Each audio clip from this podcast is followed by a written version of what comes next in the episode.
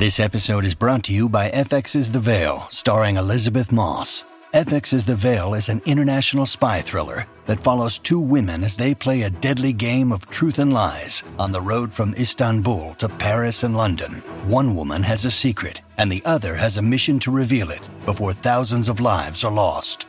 FX's The Veil, now streaming, only on Hulu.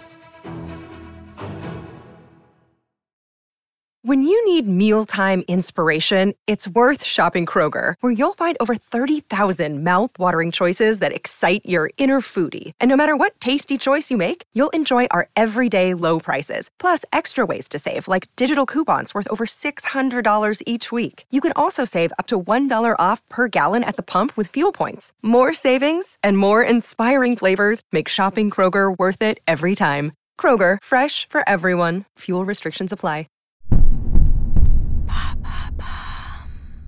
Pourquoi la nourriture dans les mangas est-elle si importante?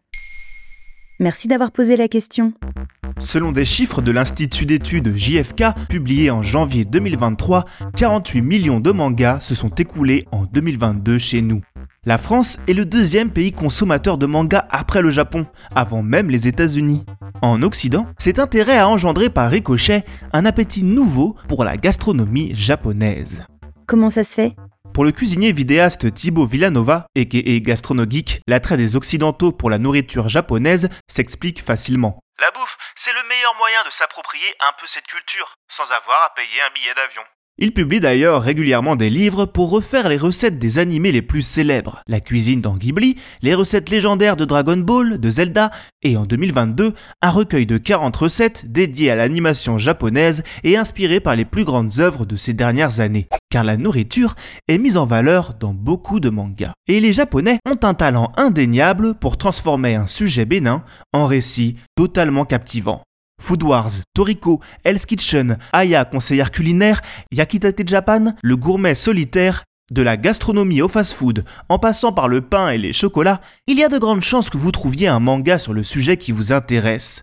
Et pour ceux qui aiment accompagner leur repas d'un petit verre, ils peuvent même se lancer dans Les Gouttes de Dieu, un manga de 44 tomes sur l'œnologie. Ça peut vous faire lever les yeux au ciel, mais l'œuvre est tellement réussie qu'elle a récemment été adaptée par Apple TV et France Télévisions. Ces mangas de cuisine, on les appelle les ryori. C'est fou, c'est un genre de manga à part entière? Effectivement, c'est l'autrice Moto Hagio qui ouvre les festivités en 1970 avec Cake Cake. Dix ans plus tard, les mangas tournant autour de la fourchette connaissent un vrai boom.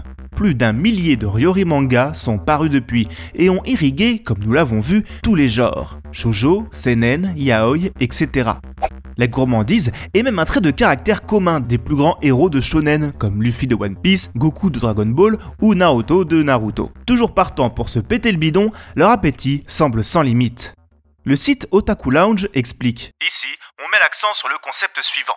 La nourriture est l'essence de la vie. Manger est le propre des personnes en bonne santé. Pourquoi les Japonais appuient-ils autant là-dessus? La gastronomie japonaise revêt une importance culturelle indéniable. Beaucoup de traditions tournent autour de la cuisine. Les bento, ces petits paniers repas que l'on emporte à l'école ou au travail, les chocolats qu'on offre pour déclarer sa flamme à la Saint-Valentin, normal que cet intérêt se retrouve dans leurs œuvres culturelles.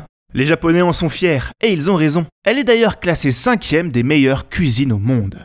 Cet attrait pour la cuisine, on le retrouve même dans les jeux vidéo du soleil levant. On pense à Final Fantasy XV et ses plats modélisés avec un soin maniaque ou aux nombreuses recettes de Zelda Breath of the Wild.